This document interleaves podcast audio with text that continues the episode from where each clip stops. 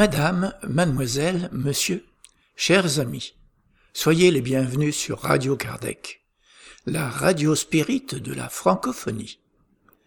Cette nouvelle émission commencera avec Moment Spirit, Dieu existe.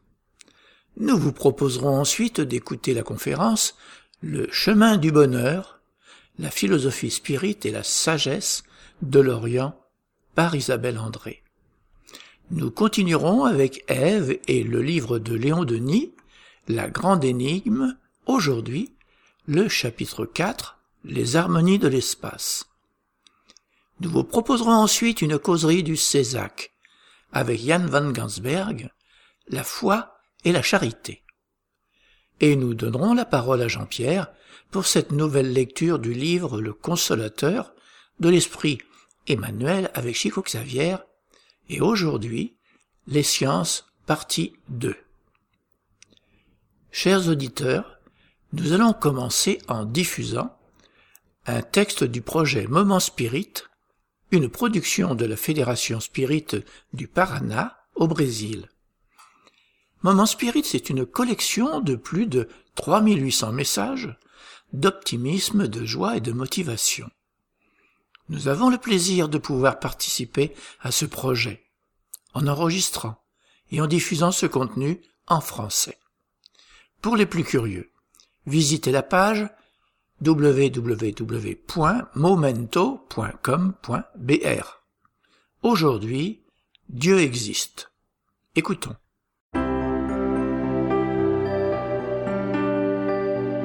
Et maintenant à l'antenne, Moment Spirit, le programme qui amène le spiritisme dans votre demeure.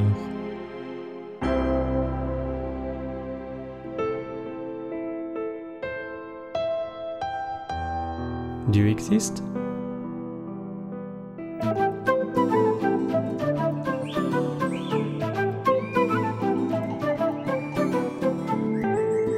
La question tourne encore dans la tête de beaucoup de gens. Des créatures qui se disent agnostiques, ne croient en Dieu. Des gens qui ont des idées très précises sur la création, comme si l'harmonie qui régit tout ne nous disait pas haut et fort qu'une idée directive contrôle l'univers.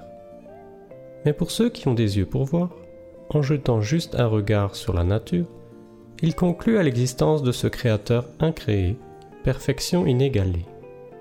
Comment pourrait-on admirer autrement les champs de lavande, parfumés et colorés Lorsque l'on admire un arc-en-ciel, on se demande qui a esquissé une forme si parfaite dans le ciel.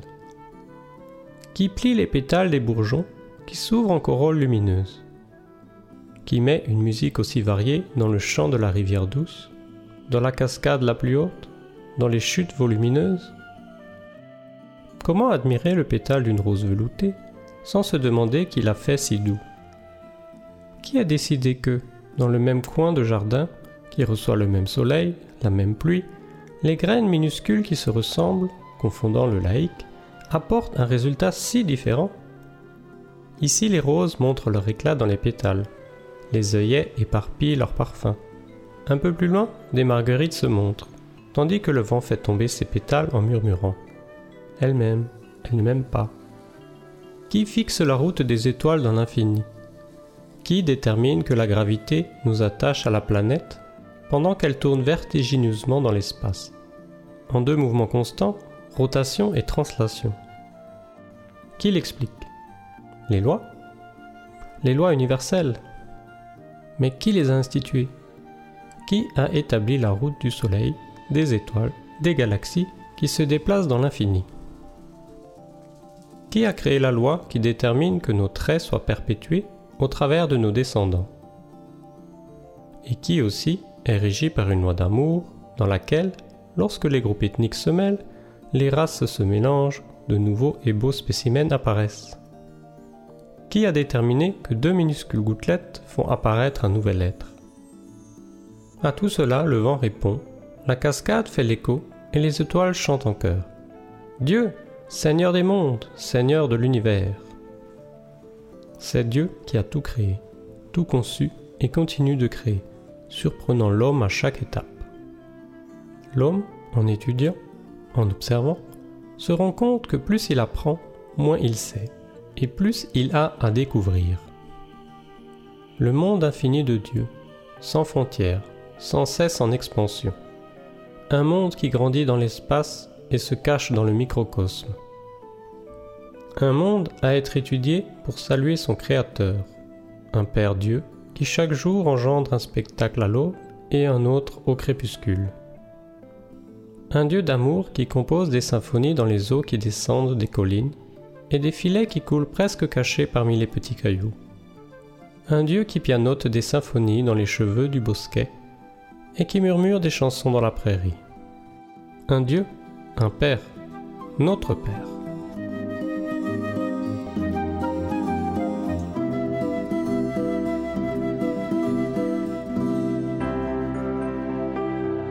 Ainsi se termine un autre épisode de Moment Spirit offert par livraria mundo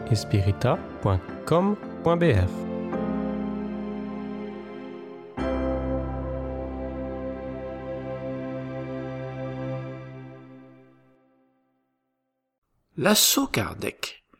La diffusion de la philosophie spirit par l'écrit, en ouvrant l'accès à des livres de qualité à un prix réduit, pour étudier et vous épanouir pour votre bien-être et pour surmonter les difficultés de la vie. Notre engagement est d'aider le mouvement spirit dans son ensemble. Entièrement sans but lucratif, tous nos bénéfices sont consacrés à la traduction et à l'impression de livres spirit de qualité. Faites par et pour le mouvement spirit. L'adresse www.assokardec en un mot, .fr. Nous allons maintenant écouter la conférence Le chemin du bonheur, la philosophie spirit et la sagesse de l'Orient par Isabelle André. Bonsoir à toutes et à tous, bienvenue à cette conférence présentée par Isabelle André du Centre Spirit Alain Kardec de Rambouillet. Bonsoir Isabelle. Bonsoir Romain, bonsoir à tous. Ce soir, tu vas nous parler de la philosophie spirit à la rencontre de la sagesse de l'Orient. Juste avant de te laisser la parole, je rappelle, notamment pour ceux qui nous suivent pour la première fois, que cette conférence est diffusée en direct sur la page Facebook du groupement de Centre Spirit d'Île-de-France, dont vous pouvez consulter les dates de conférence sur la page ou bien sur le site internet qui s'affiche, ainsi que sur la page Facebook de la FSF. La conférence sera également mise à disposition dans les prochains jours sur les pages YouTube Alan Kardec de la FSF et Regard Spirit du LMSF. Donc bon visionnage. Euh, n'hésitez pas à poser vos questions en commentant sous la vidéo. Isabelle se fera un plaisir d'y répondre à la fin de la conférence. Et Isabelle, la parole est à toi. Merci Romain. Eh bien, bonsoir à, à toutes et à tous. Donc ce soir, nous allons parler du bonheur. Donc tous, nous le recherchons, ce bonheur. Tous les êtres humains le recherchent et à cette poursuite incessante, nous empruntons des chemins variés. Certains vont rechercher le bonheur dans la vie de famille, d'autres à travers des voyages, d'autres encore à travers les amusements, les distractions, d'autres encore vont plutôt le rechercher dans l'accumulation de biens matériels ou dans des ambitions ou dans des études, etc. Donc de vie en vie, nous n'avons de cesse de rechercher le bonheur, mais il nous échappe sans cesse. Qui peut dire qu'il ou elle est totalement et durablement heureux? Le bonheur nous semble instable, voire insaisissable. Mais qu'est-ce donc que le bonheur? Eh bien, euh, nous allons euh, distinguer le bonheur du plaisir. Or, on attend généralement que les plaisirs nous apportent le bonheur. Il s'agit pourtant de sensations de nature et de niveau très différents. Alors, le plaisir. On a le plaisir, par exemple, d'avoir euh, une maison, des amis, un travail intéressant, etc. Le plaisir va dépendre des circonstances. Euh, et sa nature est instable. La sensation qu'il inspire peut d'ailleurs devenir neutre, voire désagréable. Et sa répétition peut conduire à son affadissement, voire même au dégoût. qui n'a jamais été malade à force de manger trop de chocolat Donc le plaisir s'épuise à mesure qu'on en jouit. Par ailleurs, le plaisir est une expérience centrée sur soi qui peut même entrer en conflit avec le bien-être des autres. Il peut se conjuguer avec la méchanceté. On peut prendre plaisir à faire souffrir quelqu'un, par exemple. Le bonheur est totalement différent. C'est un état de plénitude sous-jacent à chaque instant de l'existence et qui perdure à travers les aléas la jalonnant. Il naît d'un état exceptionnellement sain serein. En fait, c'est un état de sagesse qui est lié à la connaissance de la vérité, au sens de compréhension de la nature véritable des choses. Le bonheur se cultive, il s'intensifie et il peut coïncider avec des situations douloureuses, par exemple la maladie, l'emprisonnement, etc. Il ne se trouve pas hors de nous, c'est un état, il est donc au-dedans de nous, il rayonne vers l'extérieur au lieu d'être centré sur soi. Le bonheur est un état. Voilà ce que nous enseignent les sages depuis des millénaires, car eux, ils l'ont trouvé, ce bonheur. Mais alors, comment atteindre ce bonheur tant convoité? C'est ce que la sagesse de l'Orient va nous apprendre durant cette conférence et nous allons voir comment cette sagesse peut venir enrichir la philosophie spirite. Donc, nous allons prendre le chemin du bonheur je vous emmène avec moi sur ce chemin où euh, nous allons, ce chemin qui est tracé par euh, la philosophie spirite, par la sagesse orientale, et plusieurs étapes jalonnent ce chemin. Alors voici les étapes. Première étape, la connaissance de soi-même. Ensuite, nous verrons comment nourrir cette âme que nous avons par la foi, la prière, la répétition des noms de Dieu et les mantras, l'étude des textes spirituels. Troisième étape, se mettre au service de son prochain, la voie royale qui mène à Dieu. Quatrième étape, s'abandonner en Dieu, c'est le chemin de l'humilité. Nous verrons un chemin très ardu à prendre. Et enfin, l'union avec le divin. Alors, pour introduire ce sujet, je reviens sur quelques concepts de base pour ceux qui ne connaîtraient pas la philosophie spirit. le spiritisme est une doctrine philosophique et morale ainsi qu'une science fondée sur la croyance à l'existence des esprits et à leur manifestation, dont les cadres théoriques ont été codifiés dans la deuxième moitié du XIXe siècle par le français Alan Kardec. C'est extrait du dictionnaire des concepts spirites. Et la philosophie spirit place Dieu au centre de son enseignement. Dieu, défini par la philosophie spirite comme l'intelligence suprême, la cause première de toute chose, il est énergie, amour, lumière. Donc toutes les dénominations de Dieu, que ce soit l'âme du monde, Allah, Yahvé, l'être suprême, le Brahman, correspondent à une même et unique réalité. l'être humain, quand je parlerai de l'être humain, c'est en tant qu'âme immortelle incarnée dans un corps physique. Sur ce dessin, vous voyez le corps physique en noir et autour les différents corps spirituels qui constituent ce que les spirites appellent le périsprit, ce qui veut dire qui entoure l'esprit. Et donc, je vais m'appuyer sur la sagesse de l'Orient il s'agit de la spiritualité de l'Asie et notamment, je m'appuierai sur le soufisme, qui est la mystique de l'islam, ainsi que sur l'hindouisme, représenté par des sages du XXe et du XXIe siècle, tels que Swami Prajnampad, Mahananda Moyi et Ama. Ces sages qui ont atteint le bonheur, qui ont atteint la plénitude et qui viennent délivrer un enseignement de nature universelle. Donc la spiritualité n'est pas quelque chose, dont on se contente de parler, il faut la vivre. Donc je vais présenter les pratiques spirituelles qui conduisent au bonheur en épurant l'âme et le corps spirituel. Donc commençons notre chemin avec cette première étape très importante, la connaissance de soi-même. et notamment l'examen de conscience ou si vous préférez l'introspection.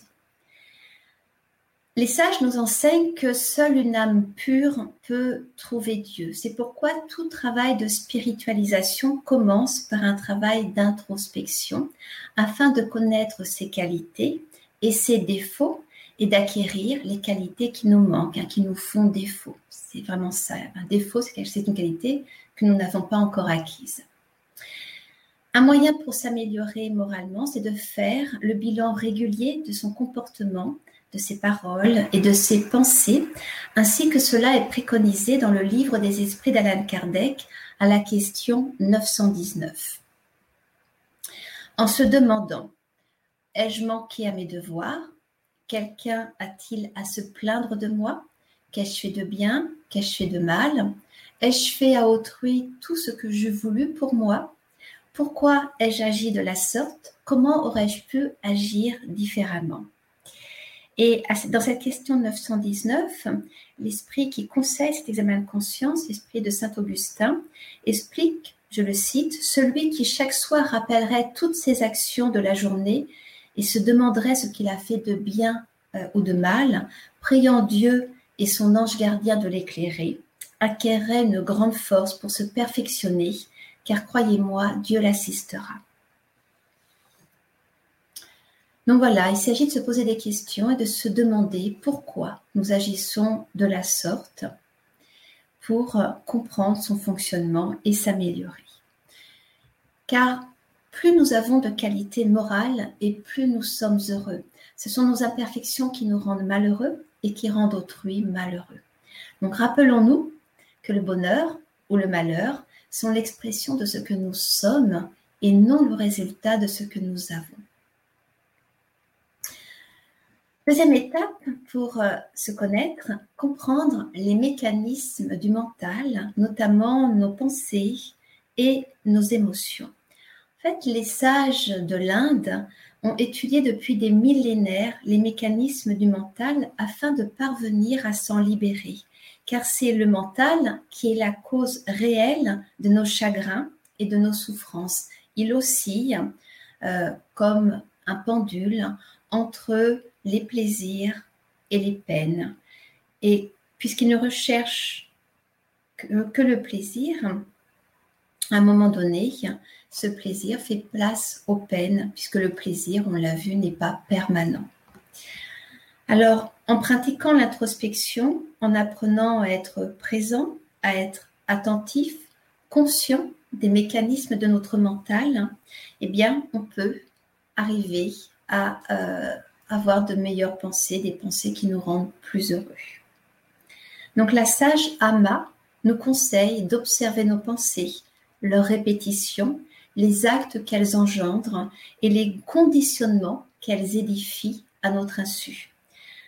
En fait, le mental, ce sont nos pensées. Et quand elles sont intenses, ces pensées se transforment en actes. Et quand elles sont répétées, quand ces actes sont répétés, ils deviennent des habitudes et forment le caractère. Donc, la sage Ama nous enseigne que pour éliminer le mental, il faut d'abord changer la qualité de nos pensées en cultivant de bonnes pensées, nous nous débarrassons des mauvaises pensées qui nous rendent malheureux. C'est un état de vigilance à acquérir.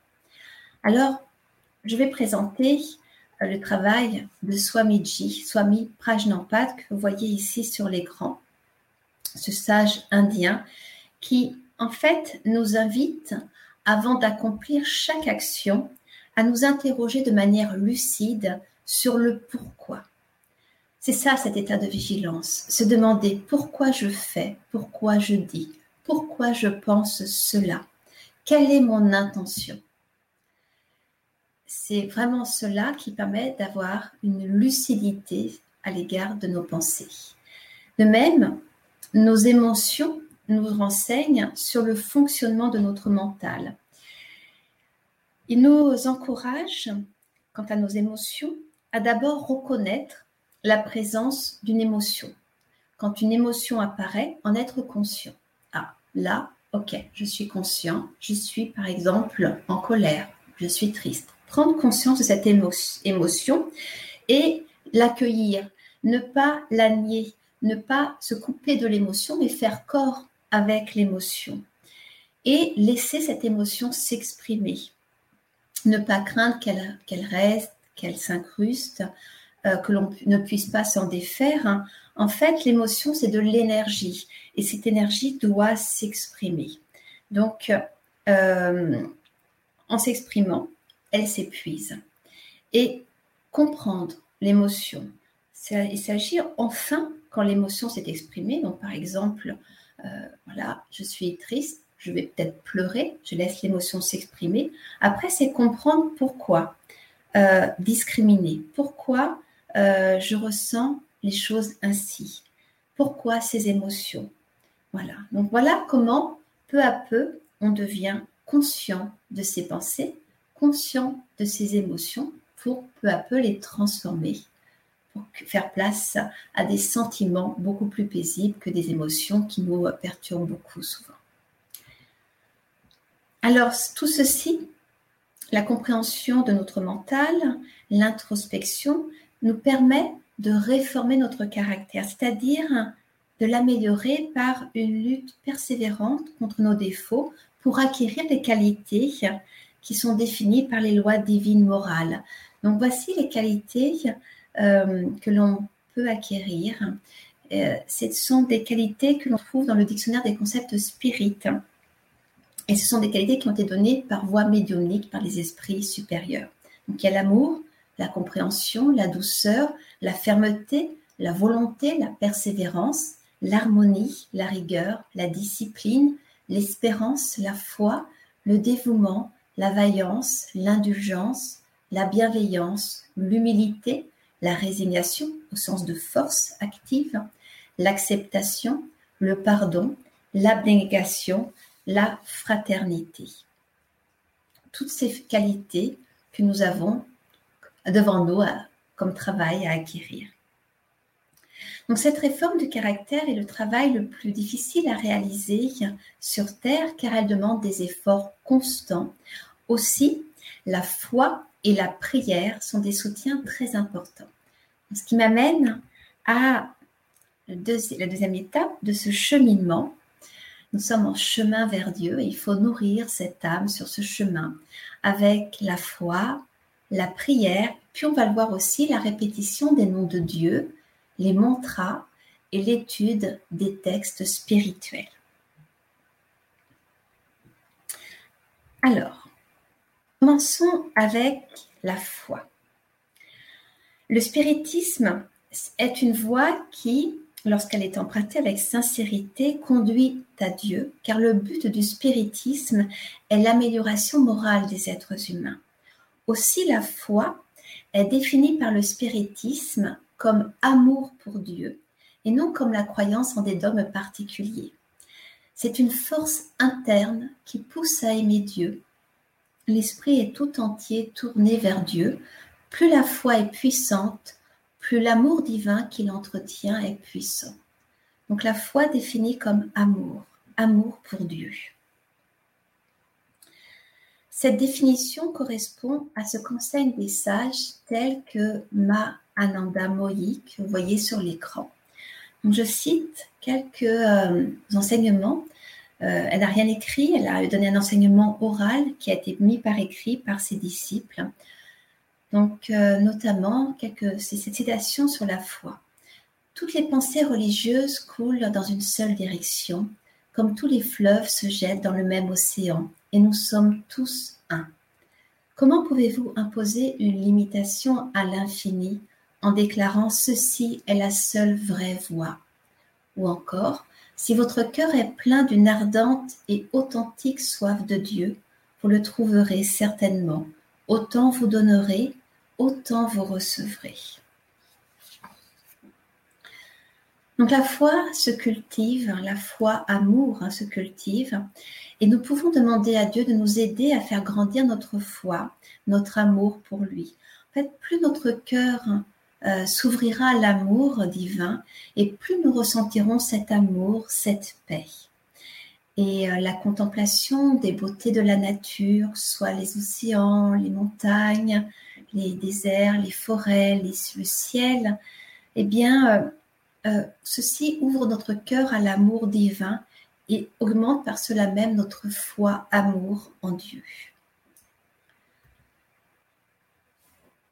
La prière également le soutien de ce cheminement vers Dieu. Alors, dans le livre des esprits d'Alan Kardec, la prière est la toute première loi divine, la loi d'adoration précisément. Elle est présentée comme l'élévation de la pensée vers Dieu. Par l'adoration, on rapproche son âme de lui. Donc, la prière sincère qui part du cœur est un fondement euh, de la pratique spirituelle, car la prière, c'est un acte d'amour pour Dieu. Par la prière, nous pouvons faire la louange de Dieu, lui dire notre amour. Nous pouvons euh, lui demander qu'il nous aide à nous fortifier dans la pratique du bien et de l'amour du prochain. Nous pouvons lui demander qu'il nous aide à supporter nos épreuves en nous aidant à acquérir la force, la patience, le courage et toutes les qualités qui nous permettent de transcender nos, souffrances. Évidemment, la prière aussi est utile pour autrui quand nous prions pour autrui. Quand nous prions, nous ressentons un soulagement, un bien-être, parfois même de la chaleur, ce qui montre que toute prière sincère est entendue. Alors, euh, les sages de l'Inde, comme ici Ama, euh, considèrent l'acte de prier comme une véritable force qui nous permet d'accroître l'amour et toutes les vertus qui en découlent. Je cite maintenant Ama, elle aussi donne un enseignement oral qui est mis par écrit par ses disciples. Mes enfants, les larmes que nous versons lorsque nous prions Dieu avec amour ne sont pas des larmes de douleur, mais de béatitude. De nos jours, les gens ne prient Dieu que dans les moments de détresse. Si vous priez dans le bonheur comme dans la peine, vous ne connaîtrez plus la souffrance, car, même si elle venait à vous, vous ne l'éprouveriez pas comme telle. Dieu veillera sur vous. Si vous pouvez prier d'un cœur ouvert et verser quelques larmes d'amour pour lui, alors vous êtes sauvés.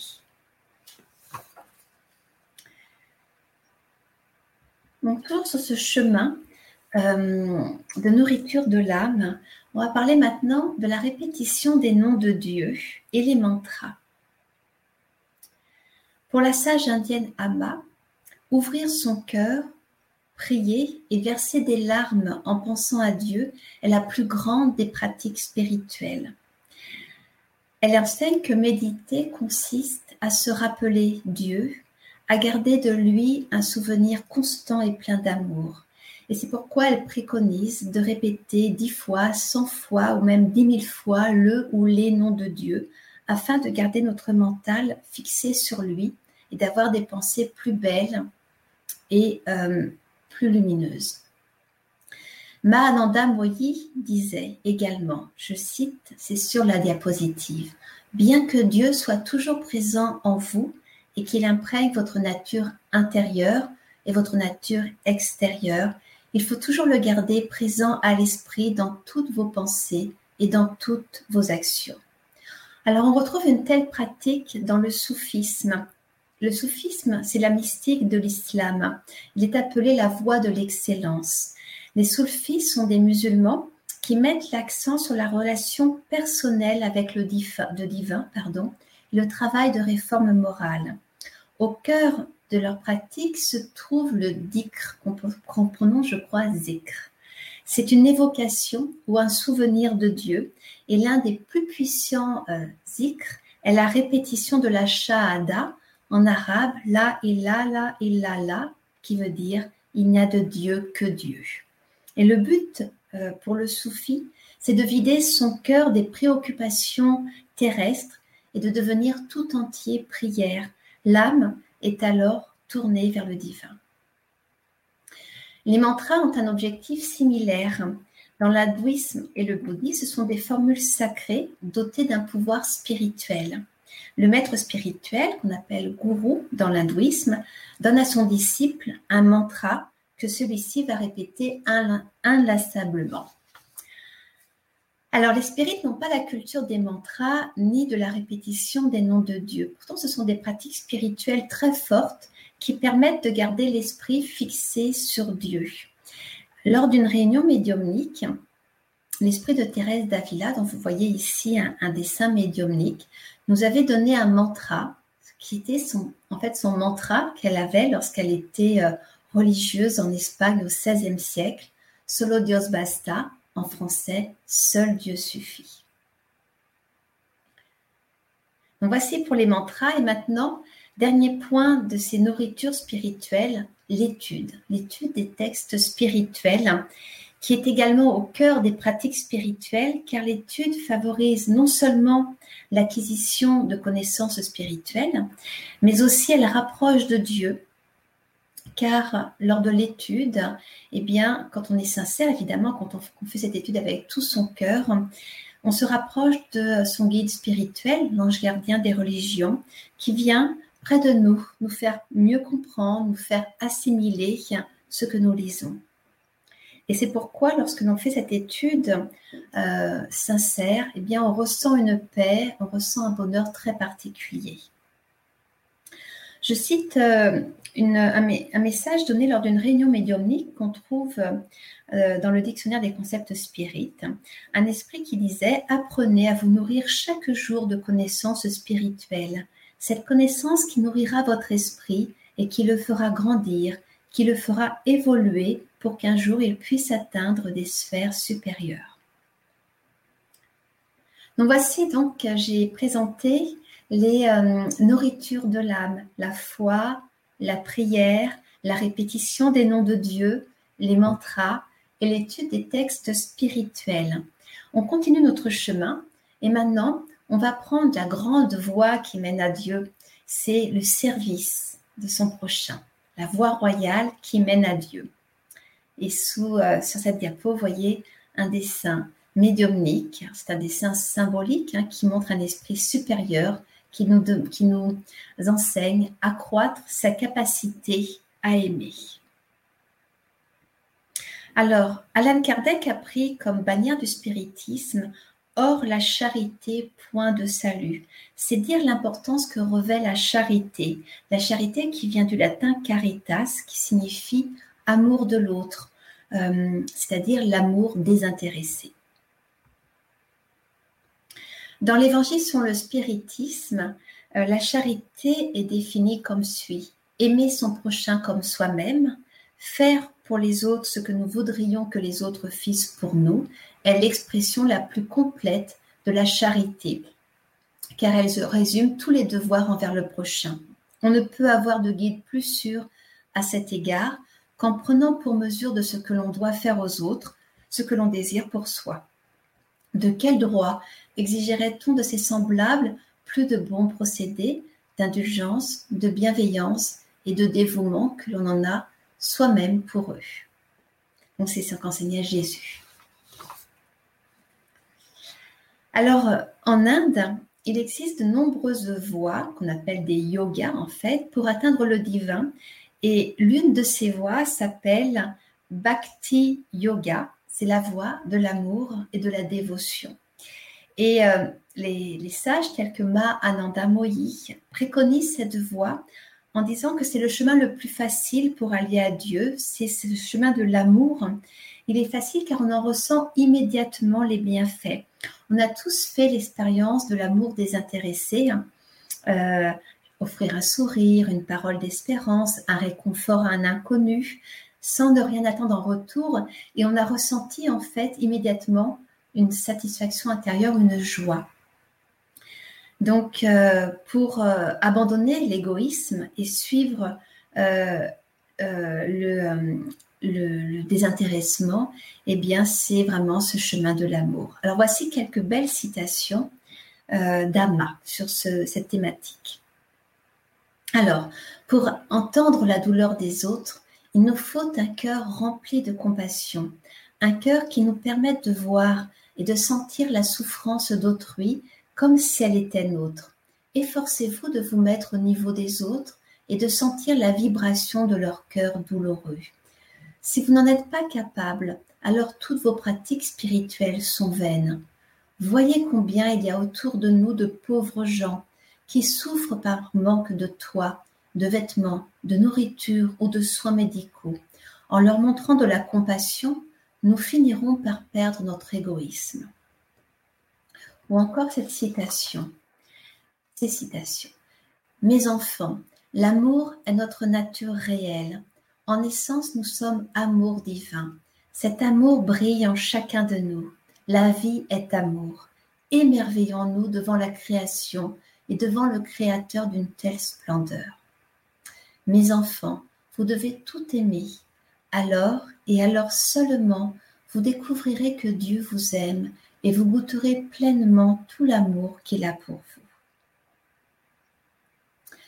Donc l'amour euh, peut accompagner chaque instant de notre journée en considérant avec un égal amour toutes les personnes avec lesquelles nous sommes en rapport, en ouvrant nos yeux et notre cœur aux merveilles de la nature, en ayant des pensées de gratitude pour les repas que nous mangeons, pour le repos de la nuit, pour notre aisance matérielle, notre confort, notre toit.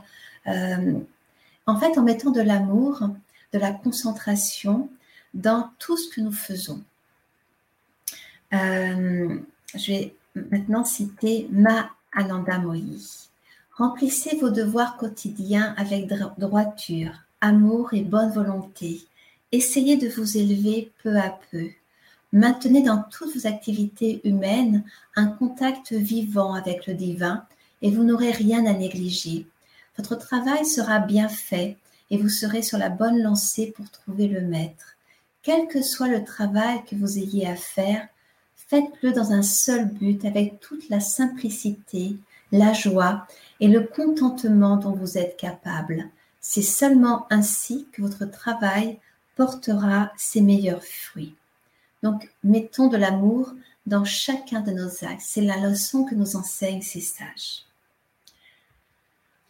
Maintenant, passons à la quatrième étape de ce cheminement vers Dieu, euh, que j'ai intitulé S'abandonner en Dieu, le chemin de l'humilité. Alors si l'amour est une voie large, et on va dire plus ou moins facilement praticable, l'humilité c'est un chemin étroit, car cette qualité est très difficile à acquérir. Et on voit, donc j'ai mis cette image où on a un chemin qui monte, qui est étroit, qui demande des efforts, parce qu'en fait, ça nous demande de sacrifier ce qui nous tient le plus à cœur et qui, paradoxalement, ce qui nous a servi le plus, c'est-à-dire l'ego. Alors, dans ce chemin de l'humilité, il y a le détachement. On a vu tout à l'heure que euh, la recherche du bonheur commence généralement par la recherche du plaisir, la recherche de l'avoir, les possessions, la réputation, les honneurs, les êtres chers autour de nous, de nous pardon. Or, le bonheur, comme le malheur, sont l'expression de ce que nous sommes. C'est ce que nous avons vu tout à l'heure. Et que la souffrance, en fait, se trouve dans notre dépendance vis-à-vis de choses ou d'êtres extérieurs à nous, dépendance qui constitue un attachement. Et plus cet attachement est excessif, et plus on a de l'agitation, de l'angoisse, et ceci accélère le processus des pensées et augmente la confusion en nous. Aussi, les sages de l'Inde nous enseignent le détachement. Ce n'est pas une, placide indifférence. Le détachement, en fait, c'est euh, les désirs de l'ego qui, comme les fruits mûrs d'un arbre, tombent donc il n'y a pas de souffrance dans le détachement. En fait, l'esprit qui recherche Dieu et qui prend le chemin de l'amour se détache peu à peu, naturellement, des désirs et des plaisirs matériels. Alors, je vais citer quelques sages qui en, savent plus long que moi sur le détachement, notamment de nouveau Mahananda Moyi. Plus votre vie et votre âme seront pleines de la divine présence, et moins vous aurez soif de possession matérielle. Votre âme ne sera complètement perdue en Dieu que si elle est attirée par lui, transformée par lui, imprégnée de sa félicité. Ou encore, les plaisirs que vous avez dans la vie dépendent des sens et d'objets matériels, et ils sont toujours passagers, évanescents. C'est d'ailleurs pourquoi vous devez sans cesse les rechercher. Quand vous en avez fini avec une chose matérielle, il vous en faut une autre pour que vous soyez content. Et cela n'a pas de fin. Ce dont vous avez le plus besoin, c'est le contentement et la paix de l'âme. Décidez d'obtenir tout votre bonheur de celui qui est la source de toute béatitude. Alors dans le spiritisme, les esprits supérieurs qui se communiquent n'enseignent pas autre chose. Je cite maintenant des extraits de l'Évangile sur le spiritisme. Votre amour pour les biens terrestres est une des plus fortes entraves à votre avancement moral et spirituel. Par cet attachement à la possession, vous brisez vos facultés aimantes en les reportant toutes sur les choses matérielles. Ou encore, lorsque je considère la brièveté de la vie, je suis douloureusement affectée de l'incessante préoccupation dont le bien-être matériel est pour vous l'objet, tandis que vous attachez si peu d'importance et ne consacrez que peu ou point de temps à votre perfectionnement moral qui doit vous compter pour l'éternité. Donc le chemin du détachement suprême, c'est l'abandon de l'ego en s'abandonnant à Dieu. Et ce n'est pas facile, mais c'est véritablement ça qui apporte eh bien, le bonheur. Euh, en fait, quand on décide d'abandonner l'ego euh, pour se remettre totalement entre les mains de Dieu, les désirs et les peurs disparaissent. Euh, Ama nous dit que s'abandonner, c'est accueillir, accepter tout ce qui arrive sans éprouver le moindre sentiment de chagrin ou de déception. C'est faire confiance en Dieu, en la providence, et c'est cela l'humilité. Voilà, et quand l'ego s'abandonne en Dieu, eh bien, euh, les liens de l'ego, du mental disparaissent et un flot d'amour envahit l'âme. Voilà ce que nous enseignent ces sages qui ont vécu cela et que nous espérons un jour vivre aussi. Et quand l'ego disparaît, on arrive avec l'union, on arrive à l'union avec le divin, qui est la dernière, l'ultime étape. Alors j'ai mis ici euh, une, euh, une, image de Thérèse d'Avila, cette grande mystique qui était euh, dans cette union avec le divin. Donc je vais donner la parole à ces êtres qui ont connu cette union. De nouveau, Mahananda Mohi. Cherchez à faire tous vos travaux en serviteur dévoué de celui qui est le maître de ce monde merveilleux. Alors tout votre amour, tout votre attachement s'orienteront vers lui. La prison dans laquelle est enfermé l'ego s'émiettera peu à peu. Le grand être attirera votre âme à lui. Alors toute cette diversité de l'univers se fondra en un seul grand tableau et les expériences fragmentaires de la vie se fondront en un seul océan de joie. Ainsi, plus vous dépasserez les limites de l'ego, plus votre dévotion se concentrera sur un seul objet, et cela vous conduira jusqu'à l'infini. Alors toutes les phases différentes de ce monde se fondront dans la béatitude éternelle. Donc c'est l'état de réalisation, c'est-à-dire l'union avec Dieu, une connaissance directe et intime de Dieu qui apporte la béatitude que nous recherchons tous et que connaissent les êtres au cœur pur. C'est la station ultime du soufisme que nous réaliserons tous plus ou moins rapidement en fonction de notre libre arbitre et de nos efforts. Si ce n'est pas dans cette vie-là, ce sera dans une autre vie, car tous nous serons un jour des êtres de lumière. C'est notre destinée, c'est la loi du progrès pour terminer, je vais citer une communication médiumnique euh, qui euh, est extraite de la revue du spiritisme philosophique et moral. Il n'y a pas de plus grand bonheur, de plus grande joie que de ressentir l'amour divin. C'est une vibration qui dilate l'âme, qui se répand à travers l'organisme fluidique et le revivifie. L'âme, touchée par cet amour, s'embrase, s'enflamme. Elle n'a qu'un désir, poursuivre cette extase, cette transcendance qu'elle ne peut atteindre seule. Seuls les purs esprits peuvent accéder sans limite à cet amour divin et jouir de cet amour parfait. Pour les autres esprits, cela est fonction de la révolution morale, de leurs efforts et l'intensité du ressenti est proportionnelle aussi à cette évolution. Voilà ce qui nous motive de faire tous ces efforts, c'est vraiment pour arriver à ressentir ce bonheur, cette extase qui est l'union avec euh, le divin. Donc, euh, je vous remercie pour euh, l'écoute. La revue Spirit existe depuis 1858. Sa réalisation est prise en charge par le mouvement Spirit francophone. Elle est éditée au format papier en couleur et haute qualité d'une part, et au format numérique d'autre part. Vous y trouverez l'illustration des principes de base du spiritisme, des dossiers qui approfondissent un thème à chaque numéro et des articles plus légers. Cette revue est un outil privilégié d'étude du spiritisme.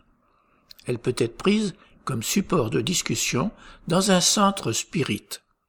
Dans un langage clair, moderne et concret, nous essayons d'aborder les enjeux de notre société moderne et complexe tout en restant dans le prolongement de la ligne sûre tracée par Alan Kardec.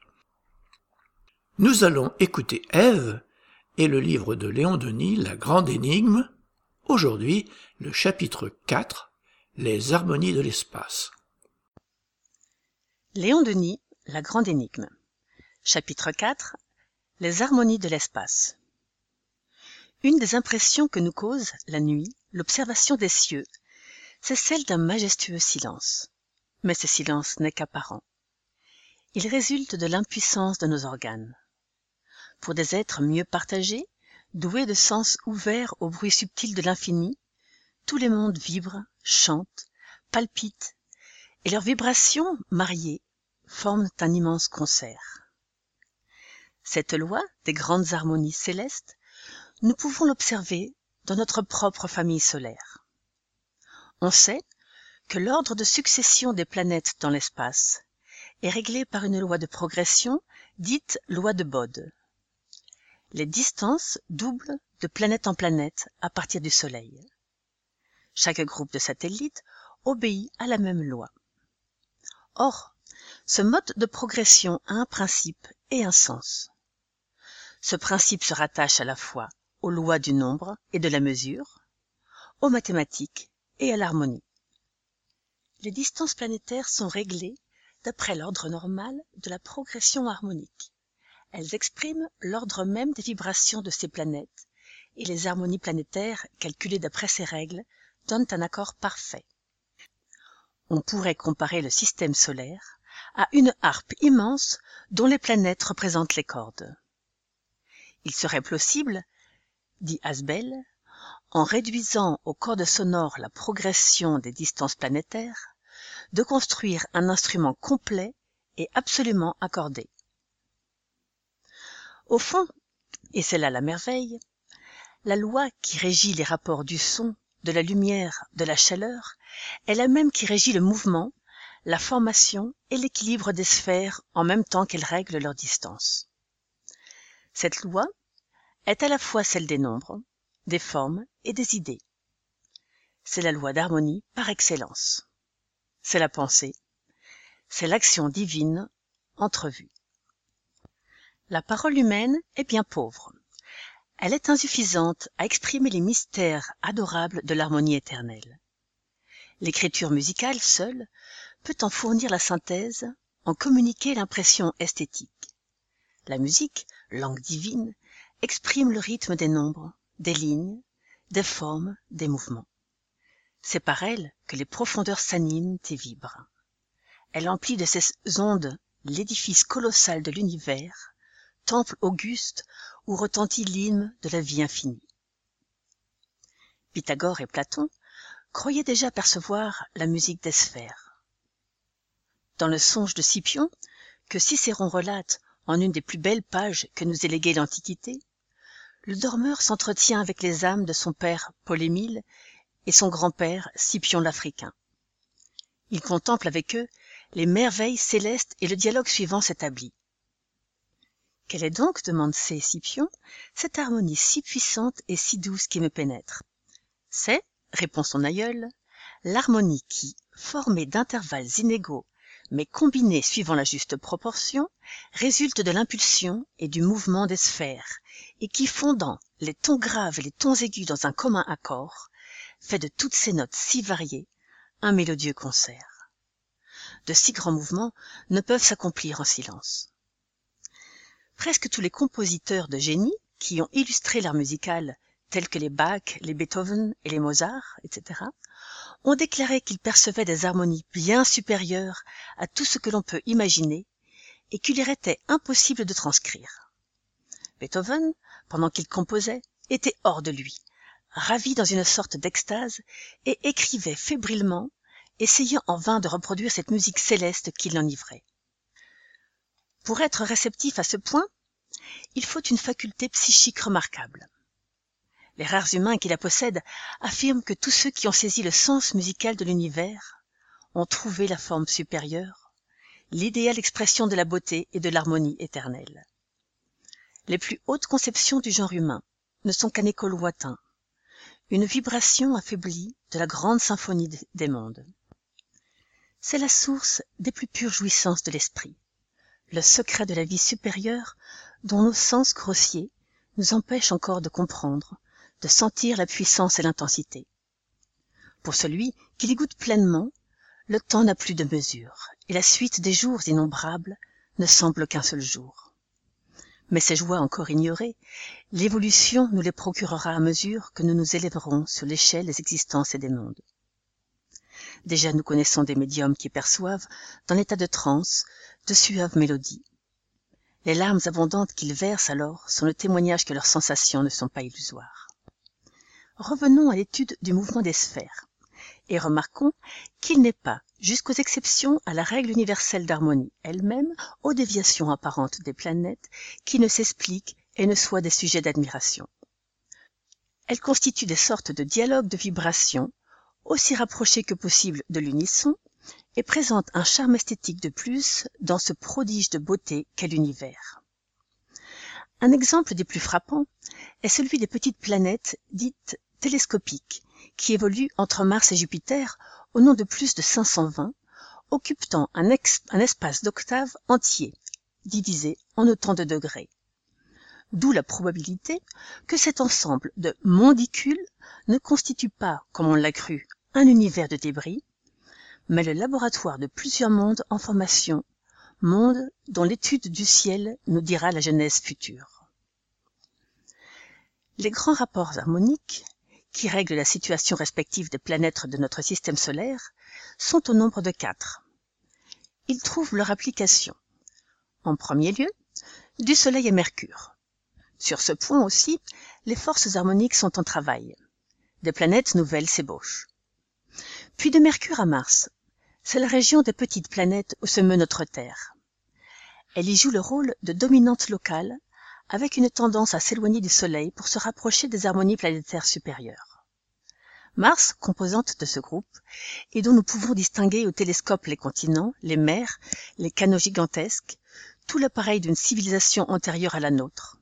Mars, quoique plus petit, est mieux équilibré que notre demeure. Les 500 planètes télescopiques constitue ensuite un intervalle de transition. Elle forme comme un collier de perles célestes reliant le groupe des planètes inférieures à la chaîne imposante des grandes planètes de Jupiter à Neptune et au-delà. Cette chaîne forme le quatrième apport harmonique, aux notes décroissantes comme le volume des sphères géantes qui la composent. Dans ce groupe, Jupiter a le rôle de dominante. Les deux modes, majeur et mineur, se combinent en lui. Comme dans l'inversion harmonique du son, dit dans son livre L'harmonie des mondes, page 13, c'est par une progression constante que le groupe ancien de Neptune à Jupiter affirme la formation de ces volumes. Le chaos de corpuscules télescopiques qui suit a arrêté brusquement cette progression. Jupiter est resté là, comme un second soleil, au seuil des deux systèmes des rôles d'octave et de seconde dominante, il est passé à celui de tonique secondaire et relative pour exprimer le caractère du rôle spécial, évidemment mineur et relatif, par rapport à celui du Soleil qu'il allait remplir pendant que de jeunes formations se disposaient en deçà, l'éloignant peu à peu, lui et les mondes qu'il a désormais en tutelle, de l'astre dont il est le plus robuste fils. Il est robuste, en effet, et bien imposant dans sa course, ce colossal Jupiter, que j'aime à contempler dans le calme des nuits d'été, douze cents fois plus gros que notre globe, escorté par ses cinq satellites, dont l'un, Ganymède, a le volume d'une planète. Debout sur le plan de son orbite, de façon à jouir d'une égalité perpétuelle de température sous toutes les latitudes, avec des jours et des nuits toujours uniformes dans leur durée, il est, en outre, composé d'éléments d'une densité quatre fois moindre que ceux de notre massif demeure, ce qui permet d'entrevoir, pour les êtres qui habitent ou habiteront Jupiter, des facilités de déplacement, des possibilités de vie aérienne qui doivent en faire un séjour de prédilection. Quel théâtre magnifique de la vie, quelle scène d'enchantement et de rêve que cet astre géant.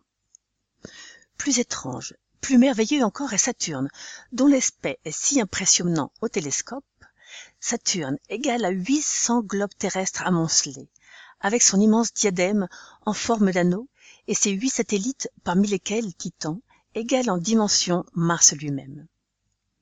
Saturne, avec le riche cortège qui l'accompagne dans sa lente révolution à travers l'espace, constitue à lui seul un véritable univers, image réduite du système solaire. C'est un monde de travail et de pensée, de science et d'art, où les manifestations de l'intelligence et de la vie se développent sous des formes d'une variété et d'une richesse inimaginables. Son esthétique est savante et compliquée. Le sens du beau y est rendu plus subtil et plus profond par les mouvements alternants, les éclipses des satellites et des anneaux, tous les jeux d'ombre, de lumière, de couleurs, où les nuances se fondent en des dégradations inconnues à l'œil des terriens, et aussi par des accords harmoniques si émouvants en leurs conclusions analogiques avec ceux de l'univers solaire tout entier. Viennent ensuite, aux frontières de l'empire du Soleil, Uranus et Neptune, planètes mystérieuses et magnifiques, dont le volume égale près d'une centaine de globes terrestres réunis. La note harmonique de Neptune serait la culminante d'accord général, le sommet de l'accord majeur de tout le système. Puis, ce sont d'autres planètes lointaines, sentinelles perdues de notre groupement céleste, encore inaperçues, mais pressenties et même calculées d'après les influences qu'elles exercent sur les confins de notre système, longue chaîne qui nous rattache à d'autres familles de ce monde. Plus loin se déroule l'immense océan stellaire, gouffre de lumière et d'harmonie, dont les vagues mélodieuses enveloppent de toutes parts et bercent notre univers solaire, cet univers si vaste pour nous, si chétif par rapport à l'au-delà.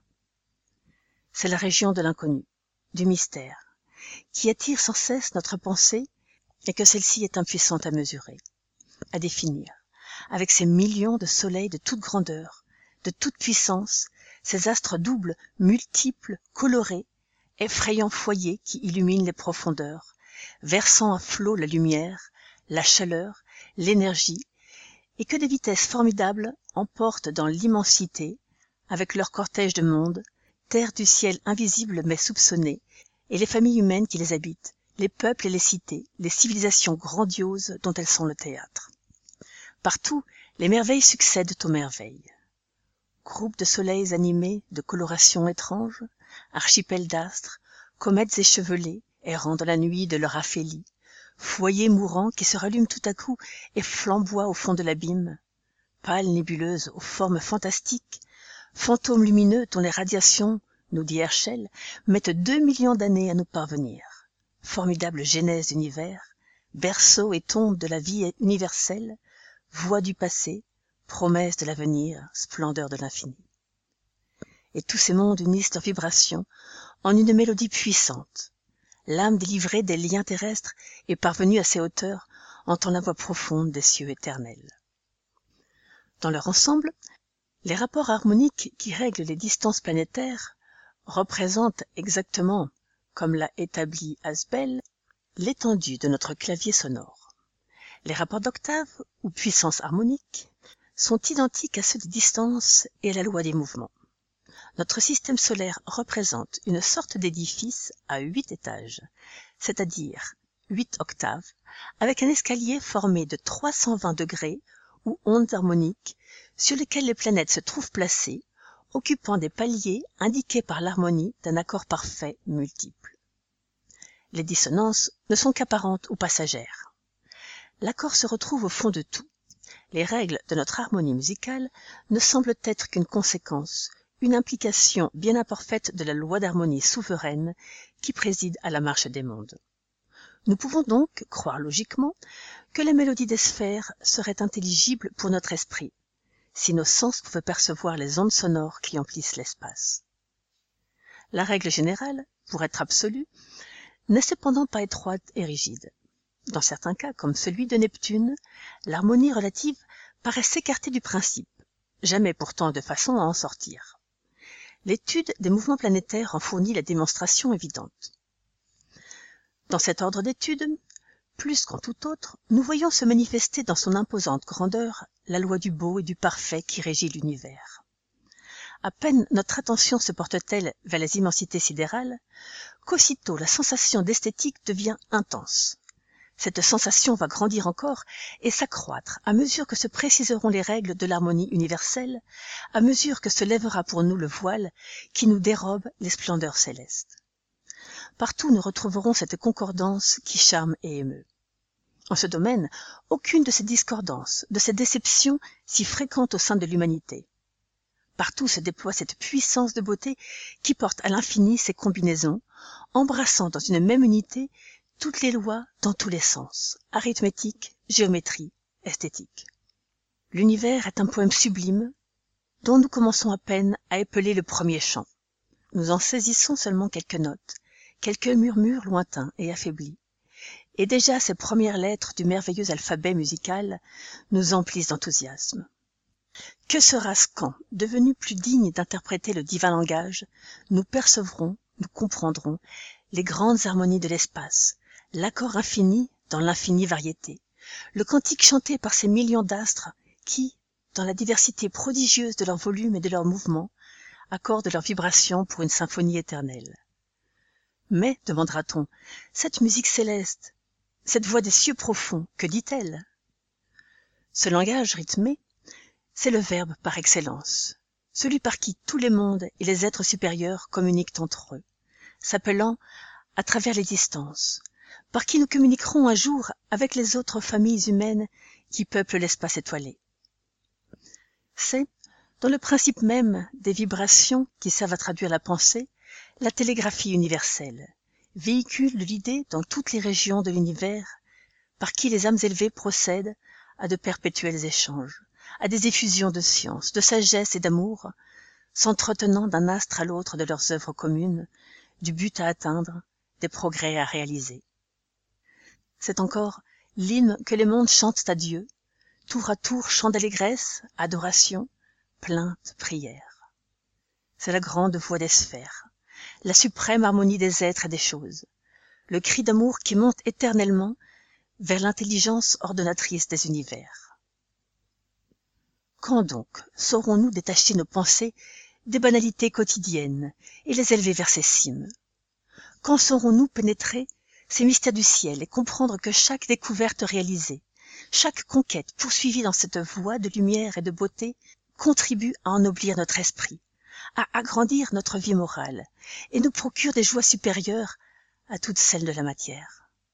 Quand donc comprendrons-nous que c'est là, dans ce splendide univers, que notre propre destinée se déroule, et que l'étudier, c'est étudier le milieu même où nous sommes appelés à revivre, à évoluer sans cesse, en nous pénétrant de plus en plus des harmonies qui l'emplissent. Que partout la vie s'épanouit en des floraisons d'âme. Que l'espace est peuplé de sociétés sans nombre auxquelles l'être humain est rattaché par les lois de sa nature et de son avenir. Ah, qu'ils sont à plaindre, ceux qui détournent leur regard de ces spectacles et leur esprit de ces problèmes. Car il n'est pas d'étude plus impressionnante, plus émouvante, pas de révélation plus haute de science et d'art, pas de plus sublime leçon. Non, le secret de notre bonheur, de notre puissance, de notre avenir n'est pas dans les choses passagères de ce monde. Il est dans les enseignements d'en haut et de l'au-delà. Et les éducateurs de l'humanité sont bien inconscients ou bien coupables qui ne songent pas à élever les âmes vers les sommets où resplendit la vraie lumière.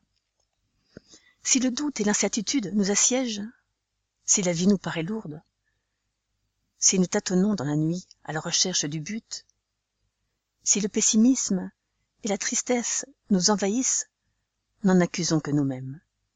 Car le grand livre infini est là, ouvert sous nos yeux, avec ses pages magnifiques dont chaque mot est un groupe d'astres, chaque lettre un soleil, le grand livre où nous devons apprendre à lire le sublime enseignement.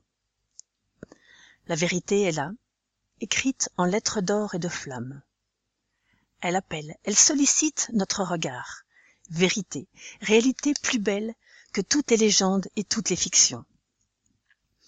C'est elle qui nous dit la vie impérissable de l'âme, ses vies renaissantes sur la spirale des mondes, les étapes innombrables sur la route radieuse, la poursuite de l'éternel bien dans l'infinie durée, l'escalade des cieux à la conquête de la pleine conscience, la joie de toujours vivre pour toujours aimer, toujours monter, toujours acquérir de nouvelles puissances, des vertus plus hautes, des perceptions plus vastes. Et par-dessus tout, la vision, la compréhension, la possession de l'éternelle beauté, la félicité d'en pénétrer les lois, de s'associer plus étroitement à l'œuvre divine et à l'évolution des humanités. Car, de ces magnifiques études, l'idée de Dieu se dégage plus majestueuse, plus sereine. La science des harmonies célestes est comme le piédestal grandiose sur lequel se dresse l'auguste figure, beauté souveraine dont l'éclat trop éblouissant pour nos faibles yeux reste encore voilé, mais rayonne doucement à travers l'obscurité qui l'enveloppe.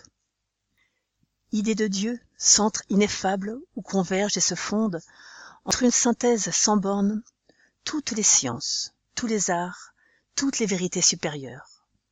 Tu es le premier et le dernier mot des choses présentes ou passées, proches ou lointaines. Tu es la loi même, la cause unique de toutes les causes, l'union absolue, fondamentale du bien et du beau, que réclame la pensée, qu'exige la conscience et en qui l'âme humaine trouve sa raison d'être et la source intarissable de ses forces, de ses lumières, de ses inspirations. L'encyclopédie Spirit. Le site de l'encyclopédie Spirit propose plusieurs dizaines d'ouvrages et revues en téléchargement gratuit. Nous en ajoutons régulièrement, ainsi que des articles, photos, etc. Tout ce que nous proposons est libre de droit ou bien a fait l'objet d'un accord avec l'auteur. Pour connaître les conditions d'utilisation des fichiers PDF proposés, rendez-vous sur la première page de chaque ouvrage. L'encyclopédie Spirit est une réalisation du mouvement Spirit francophone. Nous allons écouter maintenant une causerie du Césac avec Jan van Gansberg, La foi et la charité. Bonsoir. Je vais vous lire ici un passage qui s'appelle Entraînement à la mort, tiré du livre Vigilance et qui a été écrit par euh, le médium brésilien Divaldo Pereira Franco et ça a été dicté par euh, l'esprit Johanna d'Angelis. Entraînement à la mort. Le phénomène de la mort semble étrange uniquement à ceux qui ne considèrent que l'apparence extérieure de la vie matérielle est transitoire. Si l'on considère la vie dans sa réalité tout entière, c'est-à-dire dans le corps et hors de lui, lorsque le moment de la mort survient, il doit être envisagé sous l'aspect naturel qui est le sien, avec l'attention qu'il mérite, sans aucune exagération ni du côté du désespoir, ni de celui de l'indifférence. On comprend que l'âme, emprisonnée dans le corps, se trempe dans les vibrations organiques et s'adapte aux exigences de la matière. Le dégagement cellulaire ne suppose pas obligatoirement la libération profonde. Lorsque les impressions les plus fortes continuent, elles déclenchent des états de véritable hallucination, dans lesquels le réel et l'apparence se confondent, en provoquant le trouble. Dans les phénomènes de dédoublement de la personnalité, dans le sommeil naturel comme dans le sommeil provoqué, l'esprit ignore ce qui arrive et se surprend à la vue du corps sans comprendre ce qui se passe. Seul l'entraînement conscient réussit à la longue une parfaite mobilité de l'être spirituel pleinement conscient de ce qui est en train de se passer avec lui. La même chose se passe dans le cas où la mort est arrivée. Mal préparé à l'événement libérateur, par suite du manque d'habitude, de la réflexion et du détachement des affaires matérielles, l'esprit continue dans son foyer familial où il éprouve un trouble lamentable, le rendant malheureux. En même temps, il gêne ceux avec qui il s'accorde ou qu'il aime et qui désirent l'aider. Consacre du temps de réflexion et d'inspiration à l'examen de la mort. Imagine de temps en temps le phénomène comme s'il était déjà survenu à toi et analyse alors comment tu serais et comment tu te sentirais. De la même façon, pense au départ d'un être cher et imagine quelle serait ta conduite à ce moment-là. Ne te crois pas exempté. Quand l'épreuve paraît lointaine, c'est qu'elle approche.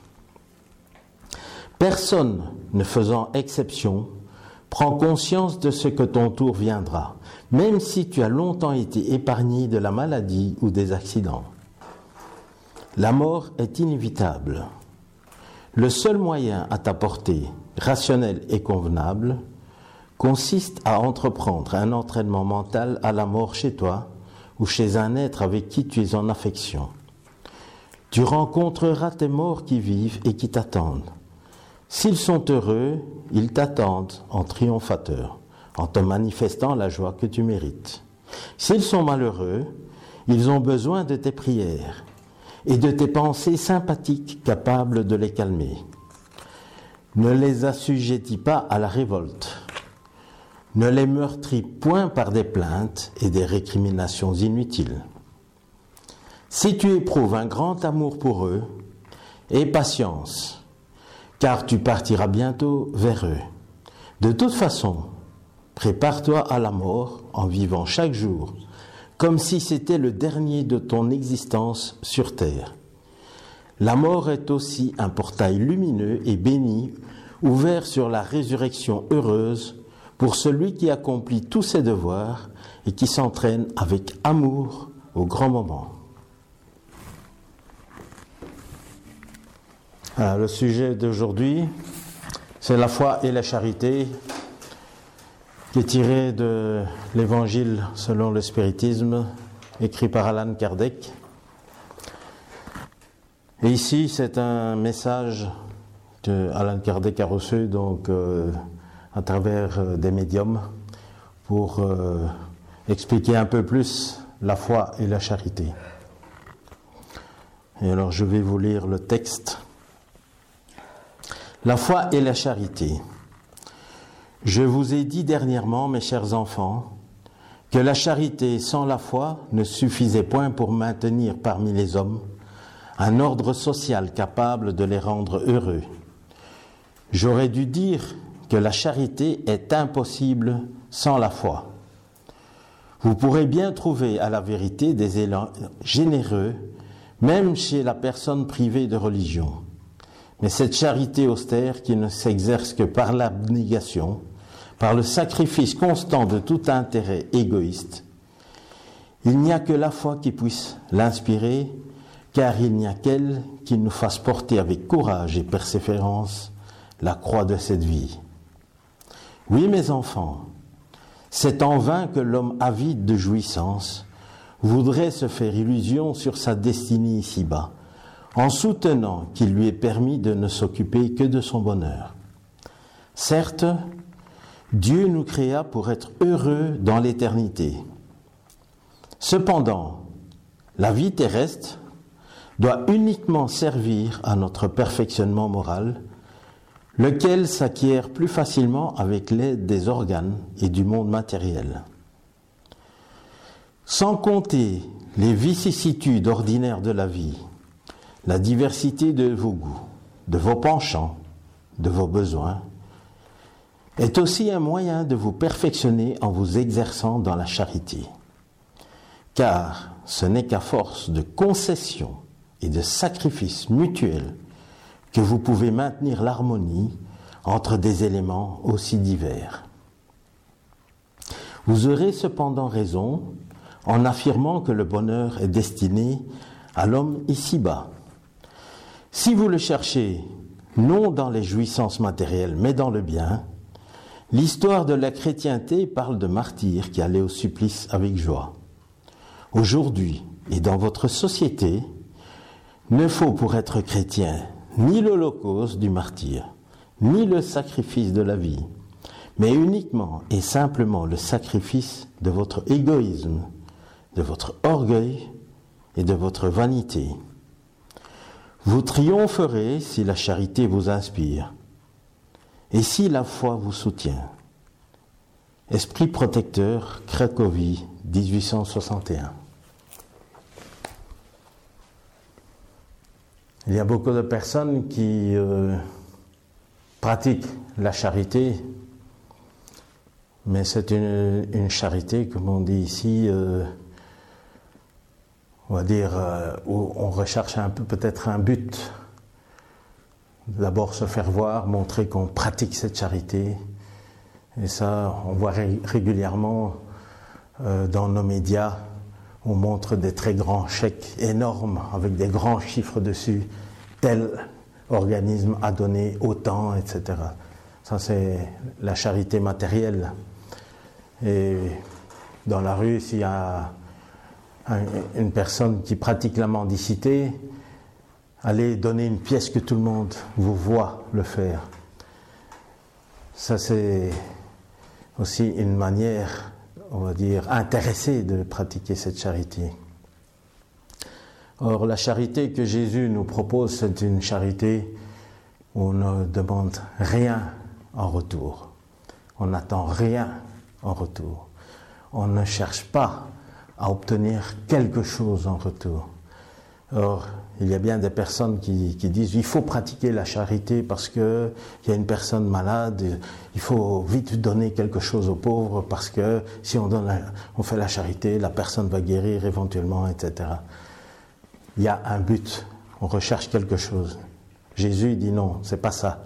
Parce que la charité, bien pratiquée, elle n'a pas de retour évident et direct. On peut avoir pratiquer une charité, on aura un retour peut-être dans une vie prochaine.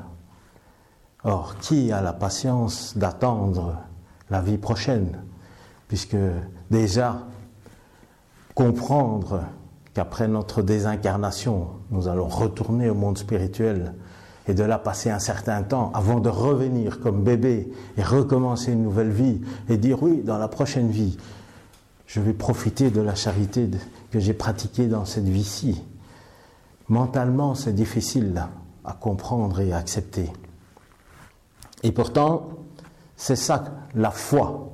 La foi qui nous est demandée, c'est comprendre que tout ce qu'on aura fait dans cette vie-ci va pouvoir nous être compté plus tard qu'il ne faut pas attendre un résultat direct, que c'est pas parce qu'aujourd'hui on vient de faire un beau geste avec une personne qu'on va sortir de la rue et qu'on va tout à coup avoir euh, une belle vie et que tout à coup tout va s'arranger pour nous. C'est pas du tout ça. Il faut, avec cette foi, on comprend vraiment que il faut rien attendre, mais la pratiquer. La pratiquer, ça nous amène à ce qu'on appelle le bonheur. Le bonheur, c'est ce que nous recherchons tous, ici sur Terre. Et le bonheur nous attend plus tard, quand on comprend. Puisque, au fur et à mesure que nous aurons pratiqué la charité, finalement, nous aurons la félicité, nous aurons le bonheur permanent dans le monde spirituel.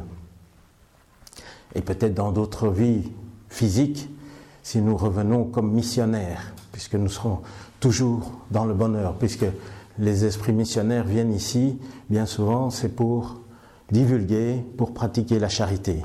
Et eux, ils sont dans le bonheur, même si, en apparence, ils n'ont pas grand-chose, ils, sont pauvres ou ils n'ont pas de grands moyens. Mais ce qu'ils donnent comme enseignement, ça va leur apporter le bonheur intérieur. Et ça, c'est ce que nous recherchons tous. C'est la quête du bonheur. Lorsque nous sommes occupés à rechercher ce bonheur, on va plutôt dire, oui, bon, allez, aujourd'hui je vais aller euh, au sauna, je vais aller dans un bain bulle bien chaud et avec des essences et ça va être bien agréable. Ah, je suis dans le bonheur. Non, ce bonheur que, dont Jésus parle, c'est pas du tout ça. Tout ça, ce sont des choses physiques. Lui, il parle de vraiment un bonheur intérieur. Et ça, il n'y a qu'en pratiquant la véritable charité qu'on ressent ce bonheur. Puisque à ce moment-là, on ne pense pas à ce que nous allons recevoir en retour, ni à quoi que ce soit, mais nous sommes dans l'action, l'action du bien. C'est le bien qui va faire que nous allons ressentir ce bonheur. Et Jésus, il parle toujours de ça. Il parle de faire le bien. Et la pratique du, bien, ce n'est pas seulement donner de l'argent. Ça peut être aussi, euh, ici dans le texte, on parle de, personnes très différentes qui doivent essayer de, de cohabiter ici sur la terre dans ce monde physique. Et pour ça, il faut mettre de l'eau dans son vin. Bien souvent, les couples, c'est compliqué. S'il n'y a pas un effort des deux, bien souvent, il y aura rupture à un moment donné. Il faut vraiment faire que les deux fassent un effort. Et, pas, et, bien souvent, il y a un des deux qui devra essayer de montrer l'exemple, parce qu'il y a peut-être un, un des deux qui, lui, ne voudra jamais montrer l'exemple, il ne voudra pas commencer. Mais il en faut bien un qui commence, à montrer qu'il y a moyen de s'entendre même si on n'est pas tout à fait d'accord avec ce que l'autre dit et fait, et la différence, et sa vision, etc. Il faut savoir accepter la différence. Et ça, c'est vraiment le plus compliqué ici, dans la, on va dire sur le, dans le monde euh, physique, c'est que chacun, chaque être est unique et différent. Et savoir accepter que l'autre puisse être différent, c'est déjà un très grand pas. Bon, il y a parfois des difficultés à supporter, mais ça, il y a aussi beaucoup de techniques à apprendre. Il y a, il y a, des relaxations, il y a des méditations, il y a le dialogue aussi, hein, le dialogue. Mais ça, euh, parfois, c'est le plus dur, hein, parce que il faut aller contre l'orgueil, parce que bien souvent, on pense qu'on a raison et l'autre a tort. Et c'est toujours un a tort, l'autre a raison, l'autre euh, a raison, l'autre a tort, et ainsi de suite, et on se renvoie la balle. Il n'y a pas de discussion réelle pour dire, voilà, on se met à table, qu'est-ce que toi tu penses de cette situation? Qu'est-ce que toi tu penses de cette situation? Et chacun donne son avis et expose sa vision, et il faut faire un effort formidable pour accepter la différence de vision, parce que chacun va voir d'une façon différente, puisqu'on on donne l'exemple des aveugles qui chacun viennent autour d'un éléphant et on leur dit décrivez ce que c'est quoi un éléphant. Ils sont aveugles, il y en a un qui touche la patte avant, avant droite, euh, arrière droite, euh, arrière gauche, avant gauche et l'autre la queue, l'autre la trompe, etc. Et on va demander, il y en a un, il va, décrire la trompe, l'autre va dire la queue, l'autre euh, la jambe devant, etc. Chacun aura sa vision, et pourtant ils parlent tous de l'éléphant. Et c'est exactement ce qui se passe avec nous tous. C'est que nous avons tous, avec notre éducation, notre expérience de vie, notre vision personnelle, et la charité commence effectivement auprès des proches, très proches. D'abord les couples, puis après avec les enfants, et puis les amis, et puis, ça va jusqu'à l'humanité complète. Cette pratique de la charité, c'est vraiment comprendre à travers la foi. La foi que si on a compris les mécanismes fondamentaux des relations qui vont nous amener vers le bonheur, nous allons finalement pratiquer la véritable charité. Parce que pratiquer la, charité, euh, on peut avoir l'intuition que c'est bien de pratiquer la charité, puisque finalement on se sent bien quand on, la pratique, mais pourquoi?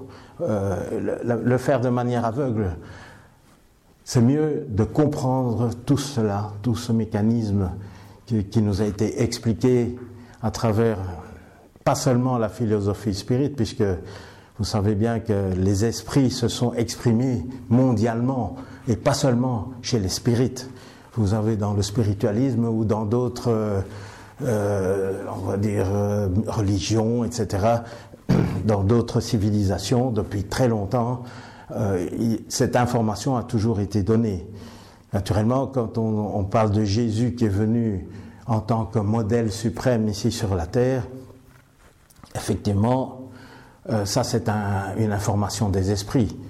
Mais il y a d'autres esprits euh, qui se sont incarnés, qui, ont apporté beaucoup de choses et, qui ont apporté aussi ces mêmes idées-là euh, si vous ne voulez pas suivre Jésus, vous pouvez suivre Bouddha, vous pouvez suivre Mohamed, vous pouvez suivre. Enfin, il y a, un tas d'esprits qui, se sont incarnés, qui ont apporté des beaux messages, mais il faut voir les messages réels que eux ont apportés et pas ceux qui ont été transformés par les incarnés euh, qui ont pensé que, voilà, euh, en fonction de leur tradition, ils ont rajouté dans les écrits certaines choses qui, qui portent à confusion et qui font bien souvent qu'il y a des conflits entre euh, les êtres ici sur la terre.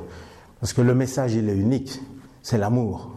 L'amour, la charité et la foi. Ce message-là, il est universel. Il n'y a pas besoin de citer qui que ce soit, mais vous pouvez aller n'importe où. La pratique de ces choses-là, c'est complètement universel. On ne peut pas se tromper et nous avons une conscience, et notre conscience nous le dit, nous le sentons, bien que cela est bien exact. Alors je vous souhaite tous de pratiquer donc la charité dans la foi et d'être dans le bonheur. Merci de m'avoir écouté.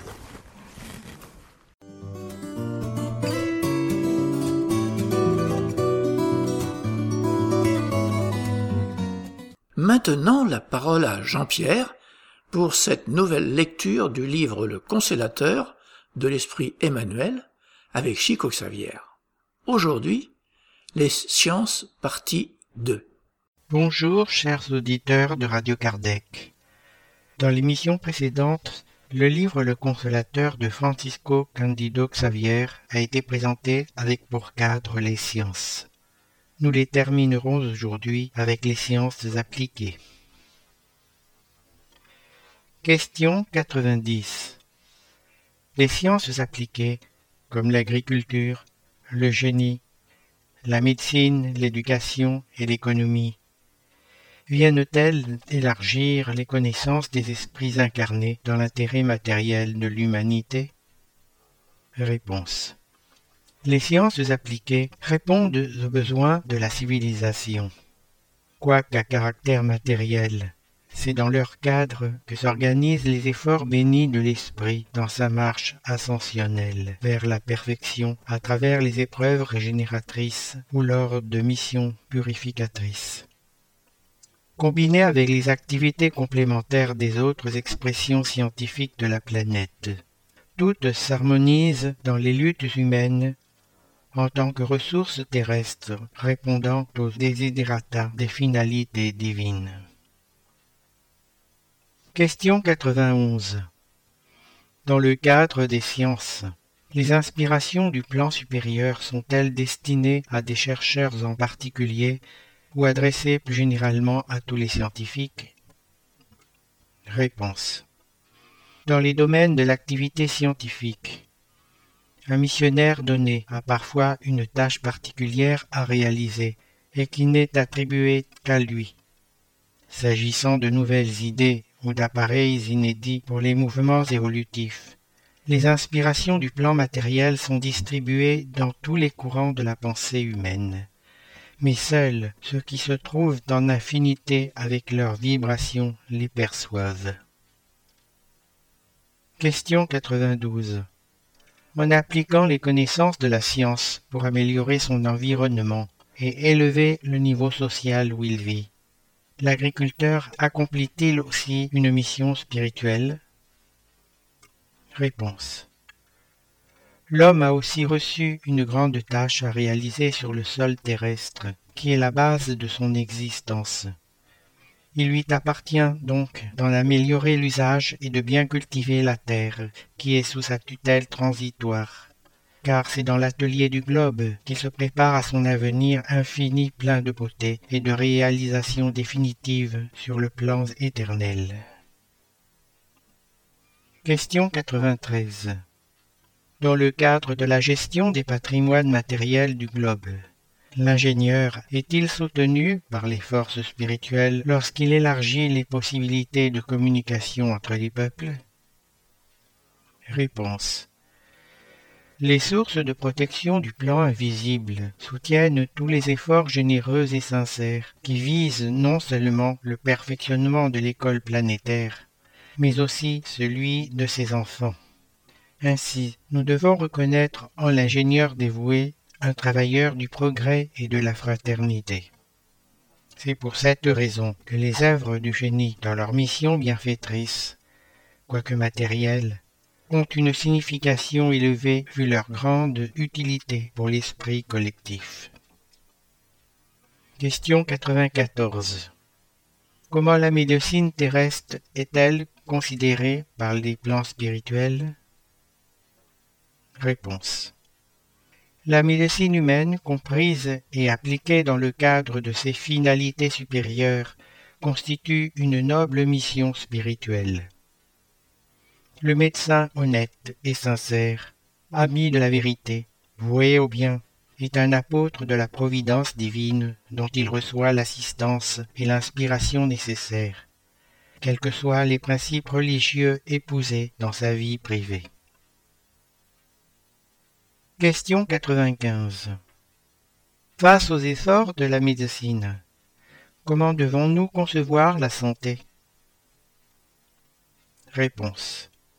Pour l'homme, la santé peut signifier l'équilibre parfait des organes physiques.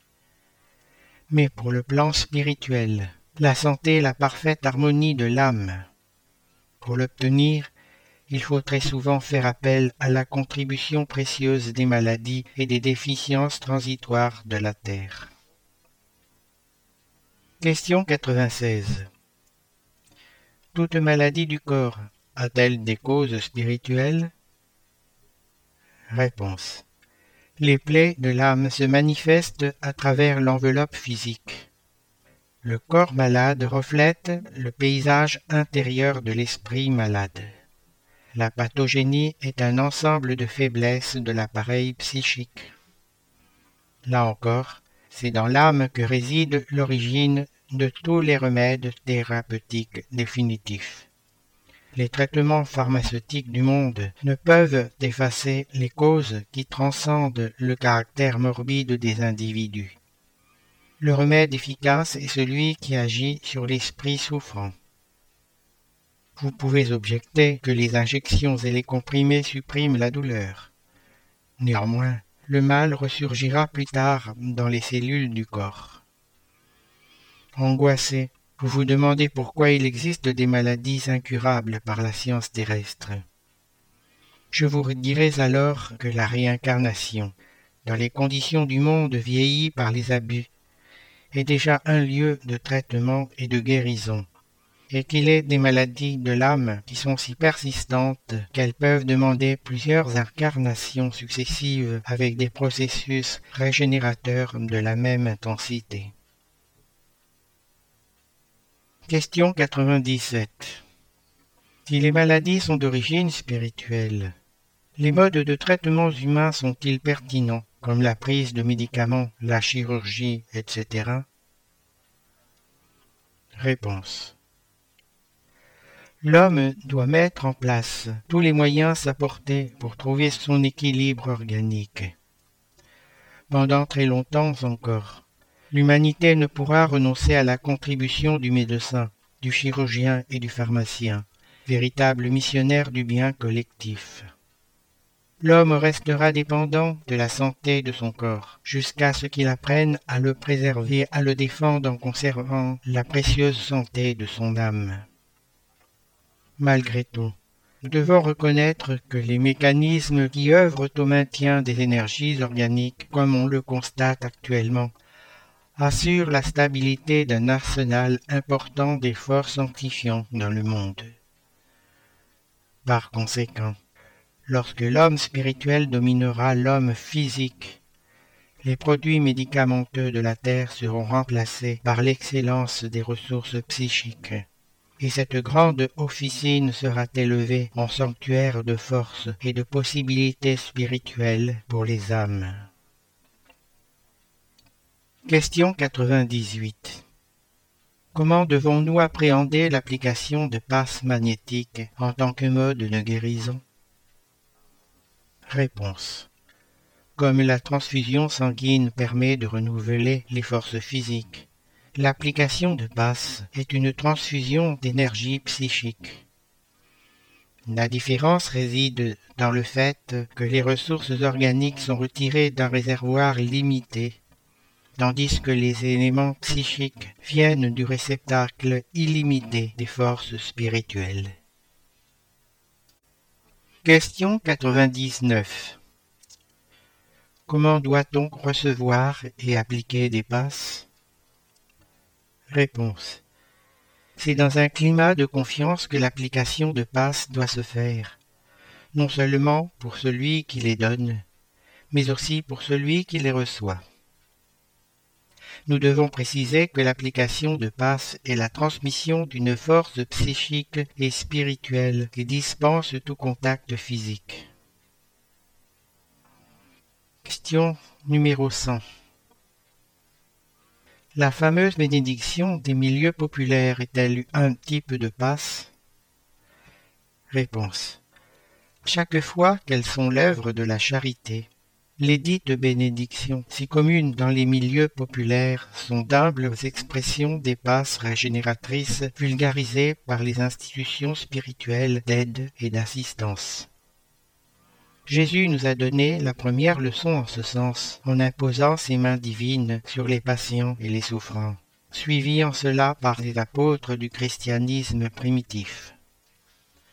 Toute grâce d'excellente et tout don parfait descendent d'en haut, disait l'apôtre dans la profondeur de ses élucidations. La pratique du bien peut prendre les formes les plus diverses. Son essence est néanmoins toujours la même pour le Seigneur. Question 101. Pourquoi la révélation des modes de guérison de la lèpre, du cancer, etc. n'est-elle pas permise aux entités spirituelles? Réponse. Avant toute considération, nous devons examiner la loi des épreuves et combien sa parfaite exécution est nécessaire. Dans la nature même de la Terre et dans l'organisation des fluides inhérents à la planète résident toutes ces ressources essentielles, mais elles demeurent inconnues de la science aujourd'hui. Mais elles demeurent inconnues de la science d'aujourd'hui. Jésus guérissait les lépreux par la simple imposition de ses mains divines. Le plan spirituel ne peut briser le rythme des lois de l'effort individuel, comme la direction d'une école ne peut résoudre tous les problèmes relatifs à l'évolution de ses élèves. En outre, la maladie incurable porte en elle de profonds bienfaits. Qu'en serait-il des créatures terrestres sans les tristes affections qui rongent la vanité? Jusqu'où irait l'orgueil et l'égoïsme de l'esprit humain sans la constante menace d'une chair fragile et tourmentée? Observons les dons de Dieu dans le domaine des grandes découvertes mobilisées pour les guerres d'extermination et contemplons avec compassion les hôpitaux isolés, obscurs, où l'âme humaine se plonge tant de fois dans de précieuses méditations. Question 102 Les esprits amis peuvent-ils agir sur la flore microbienne des maladies incurables et atténuer les souffrances des êtres incarnés? Réponse les esprits amis peuvent diminuer l'intensité de la douleur d'une maladie incurable ou la faire disparaître complètement si ce bienfait peut être réalisé dans le cadre des épreuves individuelles et en conformité avec les sages et miséricordieux des saints du plan supérieur. Question 103 Dans le cadre d'un traitement donné par les esprits bienveillants, L'eau magnétisée pour un malade aura-t-elle le même effet chez un autre patient? Réponse. L'eau peut être magnétisée de manière générale dans l'intérêt de tous, mais rien n'empêche qu'elle le soit pour un patient en particulier. Dans ce cas, il convient que son utilisation soit personnelle et exclusive. Question 104. Existe-t-il des conditions spéciales pour que les esprits amis magnétisent l'eau pure, comme la présence de médiums guérisseurs, la réunion de divers éléments, etc. Réponse. La charité ne peut répondre à des situations spéciales. La présence de médiums guérisseurs, ainsi que les réunions spéciales, ne peuvent aucunement être le prix du bénéfice accordé aux malades car l'aide des guides spirituels dans ce domaine d'action est indépendante du concours médianimique, mais relève des mérites individuels. Question 105 Lorsqu'un guide spirituel prescrit une médication à un patient, est-ce le signe infaillible de la guérison du malade? Réponse le guide spirituel est aussi un frère et un ami qui ne blessera jamais vos plus chers espoirs. Lorsqu'il conseille l'utilisation d'une substance médicamenteuse en suggérant une mesure particulière, il coopère à l'amélioration du souffrant et au possible recouvrement de sa maladie, de sa santé physique. Mais ils ne peuvent modifier la loi des épreuves ou les desseins suprêmes des plans supérieurs dans l'hypothèse d'une désincarnation, car dans le cadre de la loi, seul Dieu, son Créateur, peut la dispenser. Question 106 L'euthanasie est-elle une bonne chose dans les cas de maladies incurables? Réponse en aucun cas l'homme n'a le droit de pratiquer l'euthanasie, même si elle semble être une mesure bienfaitrice. L'agonie prolongée peut avoir une précieuse finalité pour l'âme, et la maladie incurable peut être un bien en tant qu'unique mode d'épuration des imperfections de l'esprit en marche vers la sublime acquisition de ses patrimoines de vie immortelle, de vie immortelle. En outre, les desseins divins sont insondables, et la science précaire des hommes ne peut décider des problèmes inhérents aux besoins de l'esprit. Question 107 Un hôpital spirit a-t-il une utilité pour la famille spirit Réponse la fondation d'un hôpital dont les modes de traitement sont conformes aux principes du spiritisme évangélique est une réalisation généreuse pour la sublime exaltation des enseignements consolateurs des messagers célestes. Les constructions de cette nature demandent le maximum de résignation de la part de ceux qui les parrainent, car dans leur cadre, le médecin du monde est amené à oublier ses titres académiques pour être l'un des missionnaires les plus légitimes de ce médecin des âmes qui guérit les aveugles et les lépreux, les affligés et les perturbés, par l'exemple de l'amour et de l'humilité dans la suggestion de tous ses services au bien de ses semblables. Un hôpital spirit doit être un foyer de Jésus, il s'agit d'un dispositif divin exigeant une supériorité identique de la part de ses collaborateurs, afin de ne pas détourner la profonde grandeur de ses objectifs. Question 108. Quelle est la base la plus élevée pour les méthodes d'éducation? Réponse. Les notions religieuses accompagnées de l'exemple des plus hauts devoirs de la vie sont à la base de toute éducation dans l'institution sacrée de la famille. Question 109 La période infantile est-elle la plus importante de la tâche éducative? Réponse la période infantile est la plus sérieuse et la plus propice à l'assimilation des principes éducatifs. Jusqu'à l'âge de sept ans, l'esprit est encore en phase d'adaptation à la nouvelle existence qui lui incombe dans le monde. À cet âge, il n'existe pas encore d'intégration parfaite entre lui et la matière organique. Ses souvenirs du plan spirituel sont donc plus vifs de sorte que son caractère est plus susceptible de changer et d'établir de nouveaux chemins dans la consolidation des principes de responsabilité, s'il trouve chez ses parents légitimes de dignes représentants de la famille. C'est pour cette raison que le foyer est si important pour l'édification de l'homme et la mission de la femme si profonde devant les lois divines.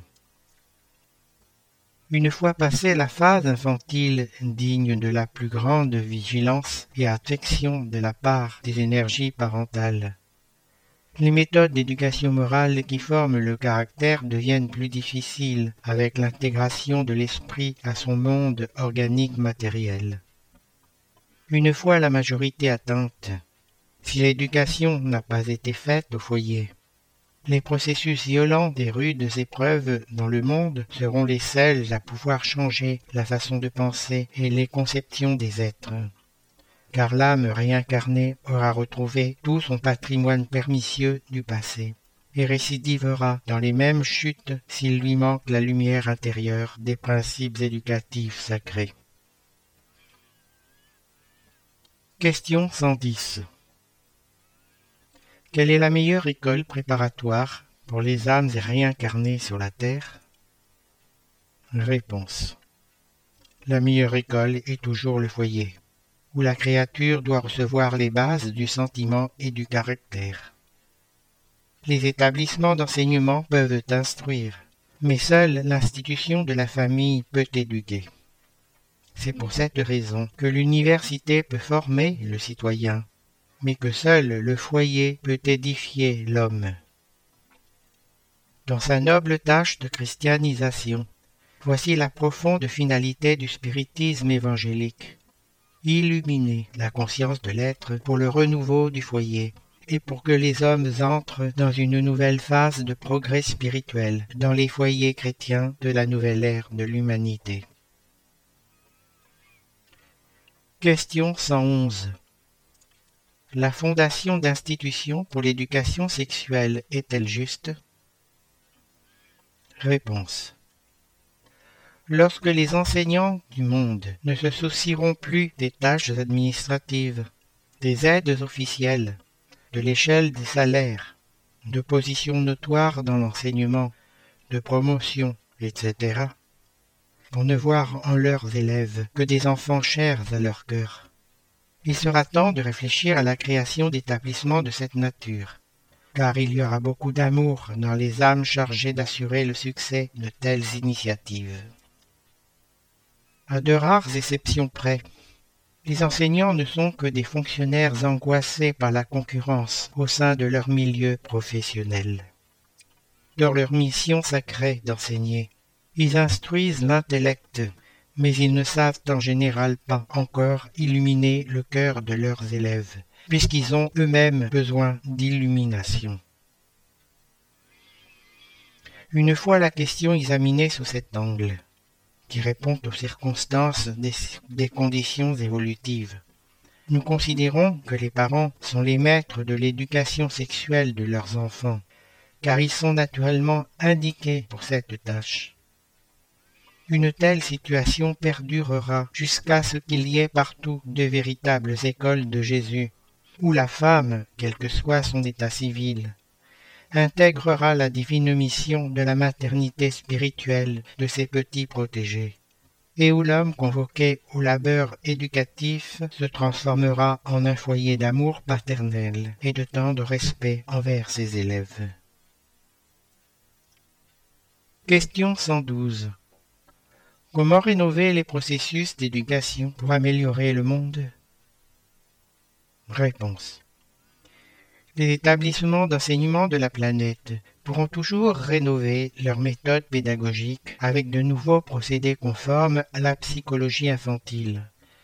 Mais l'école éducative du foyer est la seule à posséder la source rénovatrice de l'Évangile et un modèle unique de maître en la personnalité sublime du Christ. Question 113.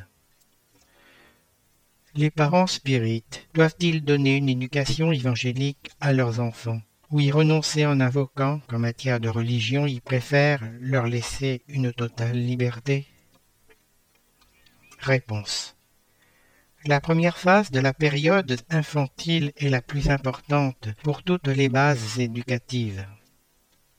Les parents spirites chrétiens ne peuvent donc oublier leur devoir d'orientation à l'égard de leurs enfants quant aux grandes révélations de la vie. Cette première étape des luttes terrestres ne doit absolument pas être considérée avec indifférence. Alléguer que l'enfant doit se développer de la plus grande liberté peut être la source de graves dangers. On a déjà entendu dire que l'enfant libre est la graine d'un scélérat. La réincarnation n'est-elle pas une restriction considérable à l'indépendance absolue de l'âme nécessiteuse d'expiation et de punition? En outre, les parents spirites doivent comprendre que toute indifférence à ce sujet peut conduire l'enfant à commettre des erreurs envers d'autres religions à l'attachement au conventionnalisme et à l'absence d'amour pour la vérité. Le cœur infantile doit se nourrir de croyance, de bonté, d'espoir et de foi en Dieu. Aller à l'encontre de ces règles, c'est ouvrir la porte aux délinquants d'hier pour qu'ils commettent des excès en tout genre, conduisant à la destruction et au crime. Les parents spirites doivent comprendre le caractère de leurs obligations sacrées savoir que le foyer n'a pas été fait pour la contemplation égoïste de l'espèce, mais qu'il s'agit d'un sanctuaire où le renoncement et le sacrifice d'une existence entière sont parfois exigés. Question 114. L'économie doit-elle être dirigée? Réponse. En ce qui concerne les techniques de production, les nécessités de redistribution et les modes de consommation, diriger l'économie demeure plus que juste. Toutefois, tout excès politique nuisant à l'harmonie de la loi des échanges dont dépend entièrement le progrès est une erreur condamnable aux graves conséquences sur toute la structure de l'organe collectif. De tels excès sont à l'origine des systèmes autarciques des gouvernements actuels, où périssent tous les idéaux de justice économique et de fraternité, en vertu d'erreurs d'interprétation d'un nationalisme critiquable. La vie dépend d'échanges incessants, et toute restriction à ces principes élevés d'harmonie est un chemin qui mène aux révolutions et à la destruction, où toutes les valeurs de la vie sont inversées. Il faudrait que l'économie soit dirigée, mais que les passions politiques ne, pénètrent pas ces domaines d'équilibre et de réciprocité, car l'influence néfaste dut se suffire à soi-même, et l'idéologie sinistre de l'ambition et de l'égoïsme, où le ferment de la guerre trouve le climat approprié à ces manifestations de violence et d'extermination. Merci Jean-Pierre.